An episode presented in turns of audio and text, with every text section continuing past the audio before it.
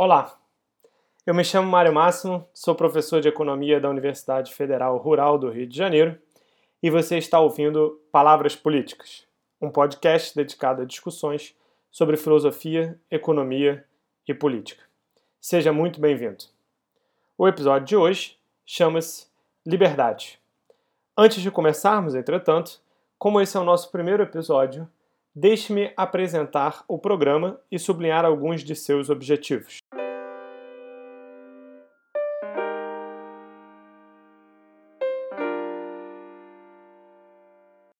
É comum que os temas de economia e política sejam tomados por muitas paixões e sentimentos.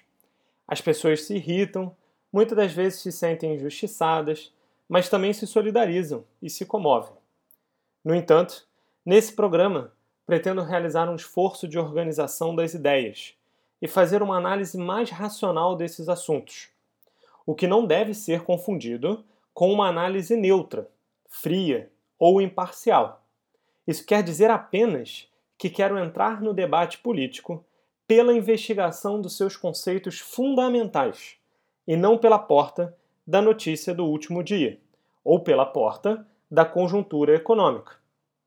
Penso ser esse um caminho muito oportuno, não apenas por causa da investigação em si, mas também pela tentativa de recuperar uma certa serenidade que muitas das vezes se perde no falatório político. Estamos cansados de ver gritos, xingamentos, quando não, socos e empurrões, nos mais diversos ambientes coletivos, seja no Senado, seja no Congresso de forma geral. Façamos um esforço para ir na contramão dessa confusão e pensarmos sobre os nossos valores e projetos humanos.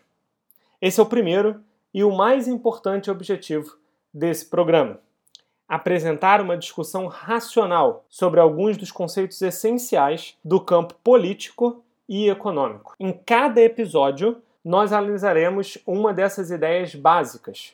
Por serem muito básicas, essas ideias costumam ser tomadas como evidentes, como se todo mundo já soubesse do que elas tratam.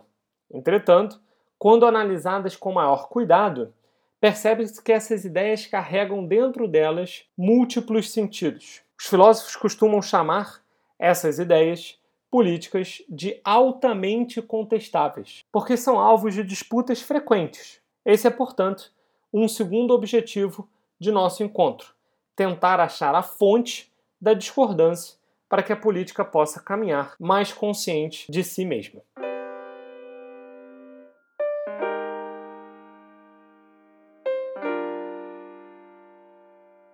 Vejamos, por exemplo, a ideia do nosso episódio de hoje, a liberdade. O que queremos dizer quando afirmamos que alguém é livre? Ou quando defendemos a liberdade como um valor importante? Quando colocada sob a luz da pergunta, não é tão fácil dizer o que significa liberdade, não é mesmo? Façamos uma primeira tentativa. Digamos que você, como eu, está sentado nesse momento. Digamos também que você deseja levantar. Diante desse cenário, vamos afirmar que ser livre é poder se levantar sem impedimentos. Ou seja, ser livre nessa instância é não estar amarrado, por exemplo, na cadeira ou não ter ninguém segurando, impedindo de levantar. Muito bem, temos uma primeira definição. Liberdade é o estado que alguém desfruta de poder atender sua vontade sem ser impedido no processo. Simples, não? Mas tenhamos calma. Precisamos ter cuidado nesse momento. Perceba que, segundo nossa definição, não faz diferença se eu decidir levantar da cadeira enquanto poderia ter ficado sentado ou se a única alternativa para mim era ter levantado. Essa distinção será importante. Mantenha em mente para a nossa próxima definição de liberdade. Por exemplo, se por alguma razão qualquer o estofo da minha cadeira ficou quente e eu respondi saltando da minha cadeira para poder não me queimar, continuo sendo livre, porque eu não fui impedido ou bloqueado de levantar, mesmo que eu tenha levantado por um desejo súbito ou ainda uma espécie de instinto. Da mesma forma, nossa liberdade se definida como ausência de impedimentos, é compatível com o determinismo do universo.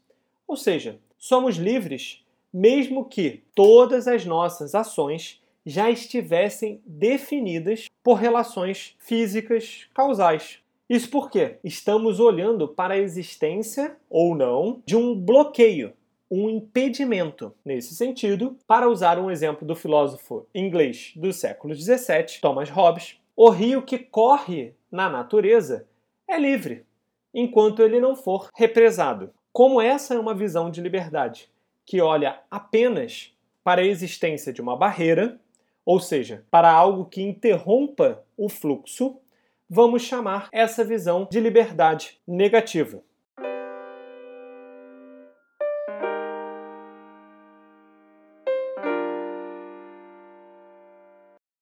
Agora voltemos ao nosso exemplo. Imagine que eu estou sentado e que desejo levantar, como antes. No entanto, eu permaneço sentado porque sinto a responsabilidade de terminar um trabalho, não podendo ou não querendo simplesmente levantar e abandonar o que eu estou fazendo. Uma situação verdadeiramente dramática se configura. Por um lado, eu realmente quero levantar e quero ir fazer outra coisa. Por outro lado, eu sinto a responsabilidade de terminar a minha tarefa e permanecer sentado. Duas forças parecem estar em jogo. É quase como se tivéssemos duas pessoas. Uma que quer ficar sentada e a outra que quer levantar e ir embora. Parece haver necessidade de um julgamento, alguém que decida em ficar sentado ou se levantar. Uma nova figura parece entrar em cena. Antes, nós tínhamos os desejos. No caso, ficar sentado e se levantar. Agora, nós temos o julgamento, que pesa e considera cada desejo. Digamos que eu julgo que seja melhor terminar a tarefa e permanecer sentado. Duas possibilidades se apresentam. Ou eu permaneço sentado e termino a minha tarefa como julguei que seria melhor fazê-lo, ou então eu me levanto e vou fazer outra coisa, deixando o trabalho para trás, mesmo que eu tenha julgado que o melhor seria terminar. Agora, alguém poderia se perguntar: por que eu faria algo contrário ao meu melhor julgamento? Essa seria certamente uma excelente pergunta. Eu diria, entretanto, que, se formos honestos com o nosso comportamento, temos que admitir que é comum fazermos coisas contra a nossa própria convicção. Por exemplo, julgamos que é melhor ir à academia para se exercitar, mas ficamos em casa. Ou julgamos que é melhor acordar mais cedo, mas dormimos até mais tarde. Ou ainda, julgamos que devemos guardar dinheiro, mas acabamos por gastá-lo. E tantos outros exemplos onde fazemos aquilo que é contrário ao nosso próprio julgamento. Mas o que isso tem a ver com liberdade? Ora, se olharmos com atenção, esse dilema parece ser justamente o que queremos dizer com alguém ser livre ou experimentar a liberdade. Afinal, somos constantemente compelidos a agir na direção contrária ao nosso julgamento, seja por nossos desejos, seja por nossas paixões, seja por nossas vontades. A palavra-chave aqui é compelido. Somos constantemente compelidos, forçados, empurrados por nossas emoções. Imagina, por exemplo, alguém com raiva, que ataca sem pensar, algum desafeto, em alguma briga. É comum testemunhar que essa pessoa jamais teria feito o que fez se tivesse tido calma para julgar as suas ações. Ela jamais acharia razoável agir como agiu, mas o fez por um impulso, por uma emoção que a tomou de súbito. Nesse sentido, nós podemos dizer que ela não é livre porque perdeu o controle de suas próprias ações. Não houve autonomia na ação, não houve domínio e, portanto, não pode haver liberdade. Assim, nós podemos definir liberdade, nesse sentido, como sendo o exercício de uma deliberação racional. Ser livre é agir em conformidade com aquilo que se julga melhor. Chamemos esse sentido de liberdade positiva, para contrastarmos com o sentido anterior. Veja que esse sentido é muito mais difícil de ser compatibilizado com o determinismo do universo, por exemplo. Na verdade, o determinismo parece enterrar esse sentido de liberdade. Afinal, aqui a liberdade está associada à escolha, à deliberação. Eu posso levantar e ir embora, ou eu posso ficar sentado e trabalhar. Para esse sentido de liberdade, é preciso haver alternativas de ação. Se alguém age por impulso, emoção, essa pessoa não tem alternativa. Agiu seguindo uma força, seguindo uma diretriz que não foi escolha sua. Se todas as minhas ações já estão determinadas pelo mecanismo do universo, então não há liberdade, porque não há escolha ou julgamento.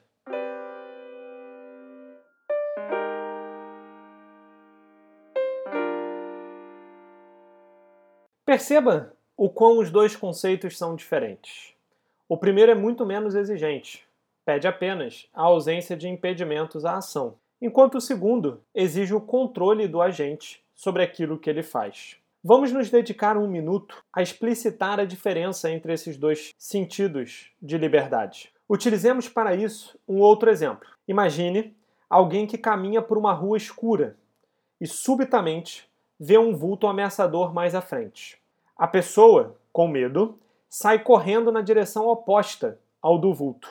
Veja que, do ponto de vista da liberdade negativa, a pessoa corre livremente na direção contrária, porque, afinal, não há nada que a impeça de correr. Dessa perspectiva, a descrição seria assim: a pessoa desejava ir numa direção, mas quando viu algo ameaçador, passou a desejar ir na direção contrária o mais rápido possível. Em contrapartida, do ponto de vista da liberdade positiva, não há liberdade.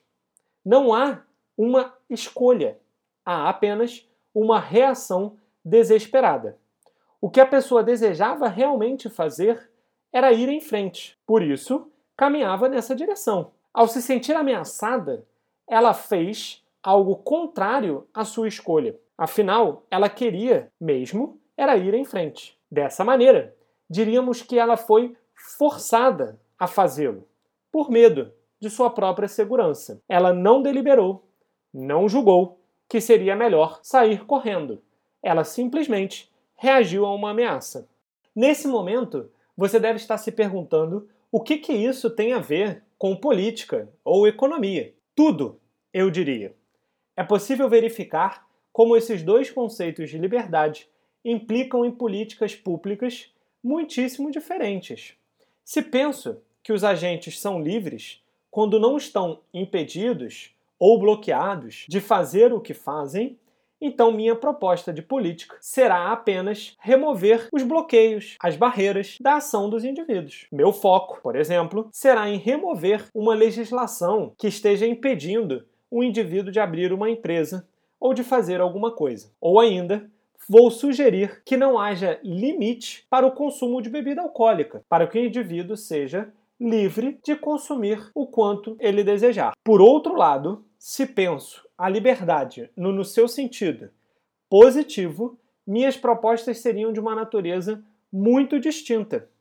Diria, por exemplo, que é muito importante que o Estado ofereça educação para os indivíduos, para que eles possam escolher e deliberar com propriedade e não simplesmente responderem a manipulações propagandistas, que nada mais fazem do que agir sobre os seus desejos e seus impulsos. Ou ainda, para que o contraste fique bem mais claro, enquanto a liberdade negativa tenta retirar os bloqueios para o consumo alcoólico, por exemplo, a liberdade positiva pode propô-los. Por exemplo, impedindo que a venda de bebida seja feita para jovens menores de 21 anos, porque se entende que ainda não possuem capacidade de deliberação e vão acabar agindo impulsivamente, ou seja, sem liberdade. É claro que o problema da política envolve muitas outras questões e não apenas o sentido da liberdade. Mas já é possível perceber como cada um desses conceitos nos conduz em direções